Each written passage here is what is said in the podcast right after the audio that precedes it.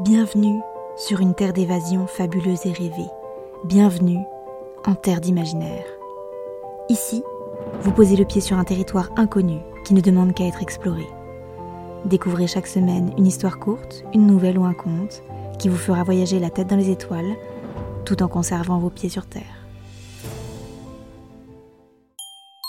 Découvrez aujourd'hui l'histoire de Paloma Alumea. Paloma Alumea était-elle une couturière de l'imaginaire qui travaillait au fil de sa créativité pour broder des histoires fantastiques dans sa tête?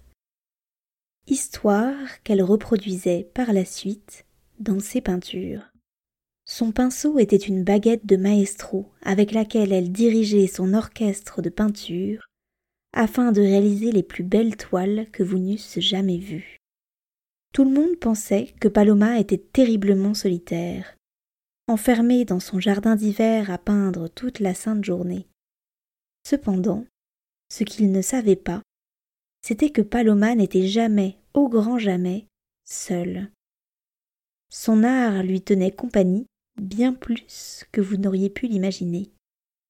Ses peintures n'étaient pas de simples œuvres statiques et ennuyeuses. Lorsque la nuit tombait, et que ses pinceaux séchaient, ses toiles prenaient vie. Elle avait ainsi peint tout un banquet pour les soirées où elle souhaitait faire la fête, mais aussi un groupe d'amis dans un parc ensoleillé pour se prélasser au soleil, ou encore un musée avec ses œuvres préférées. Sa toile favorite restait celle du monde qu'elle avait créé. Composée uniquement de la couleur bleue, les maisons y étaient construites en nuages, et les lampadaires prenaient la forme de cônes de glace à la crème. Paloma créait toujours plus de peintures afin de découvrir leurs secrets cachés une fois la nuit tombée. Toutefois, il était vrai que les journées pouvaient être longues avant que la nuit n'arrive. Elle n'avait qu'une hâte, retrouver les personnages de ses peintures et les univers qu'elle avait conçus. Alors, après une nuit agitée au milieu du banquet, elle réalisa qu'elle n'appartenait plus au monde des vivants, mais à celui de l'art. Elle commença donc à se déshabiller entièrement, puis s'empara de l'un de ses pinceaux.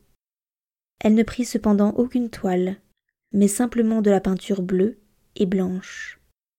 Puis, Paloma commença à peindre son propre corps. On l'eût vu on aurait pu penser qu'elle était en transe. Son pinceau avançait frénétiquement sur son corps, comme s'il avait finalement trouvé la meilleure toile qu'il n'eût jamais peinte. La jeune femme termina son œuvre quelques minutes avant le coucher du soleil. Elle se sentit reprendre vie, comme si son corps n'avait pas existé avant cet instant. Lorsque l'obscurité s'empara du jardin, Paloma Alumea ne fit plus qu'un avec ses peintures.